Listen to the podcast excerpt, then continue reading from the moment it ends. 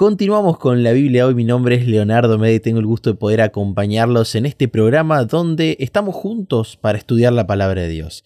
Y me encuentro nuevamente con el pastor Sebastián Martínez ya en esta segunda parte de nuestro programa donde veníamos repasando en la parte anterior amar a los que nos hieren. No es fácil.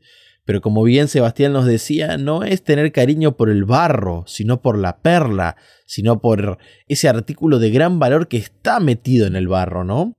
Y por ahí me gustó mucho una parte que decía la lección Seba, que el amor por nuestros enemigos no pretende ser un sentimiento que tengamos por ellos, sino acciones específicas hacia ellos que revelen cuidado y consideración. Lamentablemente, Seba, en nuestros lugares de culto, nosotros lo llamamos iglesia, ¿no? La iglesia es donde estén dos o tres personas adorando a Dios. A veces dos o tres personas alcanza para que haya peleas. Incluso a veces nos peleamos con nosotros mismos. ¿Cuánto más fácil es pelearse con otros? ¿Qué podemos hacer nosotros que creemos que la iglesia es un lugar donde encontrarnos con Dios? Cuando encontramos dificultades ahí mismo, donde rendimos culto a nuestro Dios. ¿Qué acciones específicas podemos hacer para revelar cuidado y consideración? Qué pregunta, ¿no? Yo pensaba en la semana, digo, Leo me va a preguntar esto y digo, tengo que ganarle y yo preguntárselo antes a él como psicólogo. ¿Qué herramientas me da él para no manejar este enojo hacia las personas que nos hieren con un sentimiento tan normal, sino con acciones? Y leyendo la Biblia, Mateo capítulo 5, después de hablar de esto de la lluvia y del sol que sale para buenos y malos, Jesús dice, si ustedes aman solo a quienes los aman, ¿qué premio recibirán por eso? Hasta los que cobran impuestos para el gobierno de Roma aman solo a sus amigos. Si saludan solo a sus amigos no hacen nada extraordinario. Hasta los que no creen en Dios hacen eso. Es tremendo, tremendo. Ustedes deben ser perfectos como Dios, su Padre, que está en los cielos, es perfecto. Y uno dice, Jesús me está pidiendo que sea perfecto. ¿Cómo hago para ser perfecto? ¿Cómo hago para amar a los que me hieren, a los que me maltratan? ¿Cómo hago para saludar a aquel que me critica? Aquel que cuando termino de predicar, lo primero que hace es criticarme el sermón y yo sé que me critica. Y llega y le dice a sus hijos, porque esto, Leo, te lo digo con mucho cariño, ¿no? Estás trabajando allí en la universidad, en la capellanía. Dios te permite algún día estar en algún distrito y uno claramente conoce lo que piensan todos los papás cuando escucha a los hijos. Y uno ve en los hijos las reacciones y uno sabe que muchas veces es por la crítica que dan los padres hacia la tarea pastoral. Y uno a veces no sabe, primero orar. La primera acción que debemos tener es arrodillarnos como Moisés por Coré y orar, interceder por aquellos que nos ponen palos en la rueda. El texto bíblico es muy claro marqué aquí algo en un párrafo en esta guía de estudio que estamos utilizando y dice, ser perfecto a los ojos de Dios es amar al adversario y esto requiere ser manso de corazón, algo que solo Dios nos puede dar. Por eso le tengo que pedir a Dios que me transforme el corazón. Con la definición de mansedumbre en mente, ¿cuál es la definición? Soportar el agravio con paciencia y sin resentimiento. Yo voy a la mitad de la definición. Yo logro resistir el agravio con paciencia. Eso ya lo he logrado, algo que no tenía, porque no tenía paciencia. Y estoy en la otra parte, en la de no tener resentimiento. Es difícil, pero lo primero que les aconsejo es orar. Te están agraviando, te están injuriando, te están difamando. Ora. Primero, ora. No te enojes, arrodillate y orá. Tal vez no podés arrodillarte porque estás en la calle caminando. Toma un momento y orá, pedile a Dios, Dios, vos escuchaste esto, vos conocés esto. Permíteme no reaccionar humanamente. Ayúdame a no reaccionar humanamente. No lo amo. No me nace amarlo a él que me está criticando. Pero dame herramientas para no odiarlo. Dame herramientas para poder trabajar con él también. Creo que lo primero que tenemos que hacer es orar y pedirle a Dios que nos ayude a ser mansos. Sin dudas, sin dudas. El poder de la oración que transforma nuestro carácter. Y hablando de transformación de carácter, Seba, la lección nos invita a pensar en Pedro. Y cuando pienso en Pedro, en sus orígenes, este pescador, yo Pedro siempre me lo imaginé como un tipo robusto, ¿no? Un tipo de carácter, tosco, unas manos llenas de callos. Nosotros acá en Argentina decimos, te pone una mano encima y te manda a dormir, ¿no es cierto? Por el gran tamaño que habrá tenido Pedro. Y sin duda su carácter era impulsivo, él tenía un sentido de justicia propio que lo llevaba muchas veces a actuar por sobre los demás, ¿no? A responder, a hablar, a hacer cosas temerarias. Y ahora nos encontramos con Pedro en 1 Pedro 2, 18 al 25, donde él le da un consejo a los esclavos, ¿no? Y le pide a estas personas que están pasando por momentos difíciles. A ver, Dios nunca estuvo de acuerdo con la esclavitud, así como Dios nunca estuvo de acuerdo con el pecado.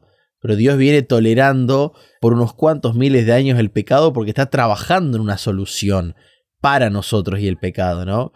Y entonces mientras sucedía esto había cristianos que también estaban en esclavitud. Y Pedro allí les da un consejo en particular, Seba. Ejemplo para que sigáis sus pisadas, haciendo referencia a Jesús. La pregunta que te hago es, cuando nosotros estamos en situaciones obvias de injusticia, es decir, me está pasando algo que no está bien, ¿Qué tengo que aprender del ejemplo de Jesús según Pedro?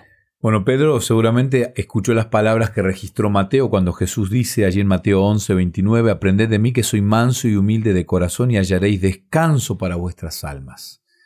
Ya Pedro, cuando escribe esta carta, la carta donde le da consejos a los esclavos, pero antes habla del buen ejemplo, cuando uno mira unos versículos anteriores, en el capítulo 2 él habla del buen ejemplo. Y él te dice, mira, te van a tratar mal, pero no respondas con agravios cuando te traten mal. Sé un buen ejemplo porque a través del ejemplo podés predicar. Y ser un tremendo predicador en silencio. Y uno dice, pastor, hoy ya no hay esclavos. Más o menos. Hoy muchas veces a algunos les toca trabajar en situaciones precarias, mm. donde el jefe se cree el dueño de la vida de, los empleados, muchas veces es el dueño de la fábrica, del negocio, otras veces es simplemente un jefe que le toca estar ahí en ese rol, pero maltrata. Entonces yo creo que hoy, en esta época de, la historia, sigue habiendo un nivel de esclavitud realmente importante. Y a veces nos maltratan y es muy normal responder con agravios. Es casi la respuesta normal. Inclusive cuando vos le contás a un amigo, vos no sabés lo que me pasó en el trabajo. El jefe me dijo esto, esto y aquello, ¿y vos qué hiciste? Y nada, no, no le dije nada. No, te va a decir tu amigo, vos le tenés que responder. En Argentina decimos, le tenés que cantar las 40, le tenés que decir esto, aquello, pa, y si no te vas al sindicato, te vas al gremio, y ahí le decís que te pasó esto y vas a ver cómo te defienden. Claro, aquí Pedro te dice, no vayas al gremio. Responde con mansedumbre. Qué difícil lo que nos pide. Mm.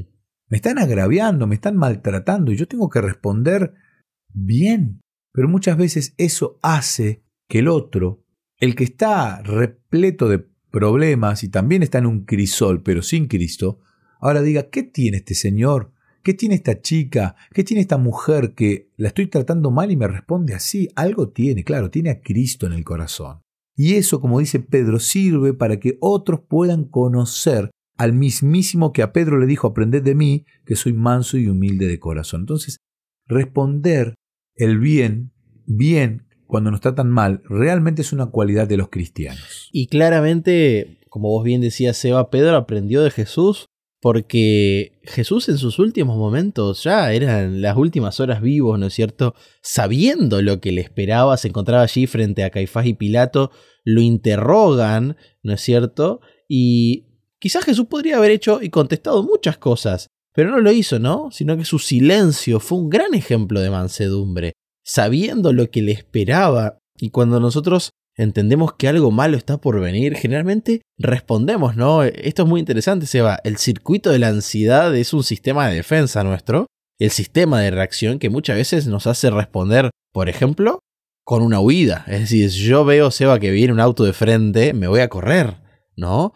Si la ansiedad es muy alta, me puedo llegar a paralizar quedarme quieto o responder en igual medida. A veces la respuesta agresiva también es una forma de defensa. Y en este caso vemos a un Jesús tranquilo, sabiendo lo que le iba a pasar, que se queda en silencio, ¿no? Y responde de esta manera ante sus acusadores, diciendo que la acusación era totalmente injusta. Y me parece, como vos bien mencionabas, nosotros al día de hoy también nos encontramos ante acusaciones injustas, ¿no? Los cristianos a veces estamos ante situaciones donde los demás piensan mal de nosotros o de nuestras intenciones. No, porque estos adventistas esto y aquello. ¿Cuánto tenemos que aprender, va del ejemplo de Jesús? Que fue manso y humilde, incluso guardó silencio cuando lo estaban acusando injustamente. Te llevo nuevamente al Apocalipsis capítulo 2, otra vez a hablarte de la iglesia de Esmirna. Me gusta esta iglesia, esta semana estuve estudiando acerca de ella, por eso tengo tan fresco algunos conceptos. Y a la iglesia de Esmirna, a esa localidad que era completamente pagana, esa ciudad donde había un grupito de cristianos, se los maltrataba y se los trataba, por ejemplo, de caníbales. Wow. Los cristianos son caníbales porque yo escuché que comen el cuerpo de alguien y se toman el jugo, la, la sangre, perdón, la sangre de alguien, claro. Ellos habían escuchado el rito de la, de la Santa Cena, que era compartido por los cristianos, y aparte, fíjate vos que se casan entre hermanos, es lo que decían ellos, ¿no? Qué cosa rara. Entonces se los criticaba por la forma de, ser de los cristianos. Y hoy pasa exactamente lo mismo. Hoy muchas veces somos criticados, pero ¿por qué no comes esto? ¿Por qué el sábado? Si todo el mundo guarda el domingo, ¿por qué vos vas a contramano? No hay que ser cómplice del error. O sea, cuando a veces injustamente se nos está acusando, tampoco es que Dios te pide que vos compartas el error, no, no. Primero ponete de rodilla, pedile a Dios sabiduría, pero después tratá de ser un buen ejemplo, sé un buen ejemplo, no trates, sé un buen ejemplo, pero trata de mostrar el error que tal vez se está cometiendo para que otros puedan ver la luz. Entonces, Tampoco se hace cómplice en el error o en el maltrato que alguien pueda estar teniendo, pero primero arrodillate y pedile a Dios que con mansedumbre te dé también sabiduría. Muy bien, Seba, y con este pensamiento nos vamos a ir a una última pausa y ya volvemos con nuestro último bloque donde vamos a reflexionar acerca de este tema, nuestra roca y refugio. Ya volvemos.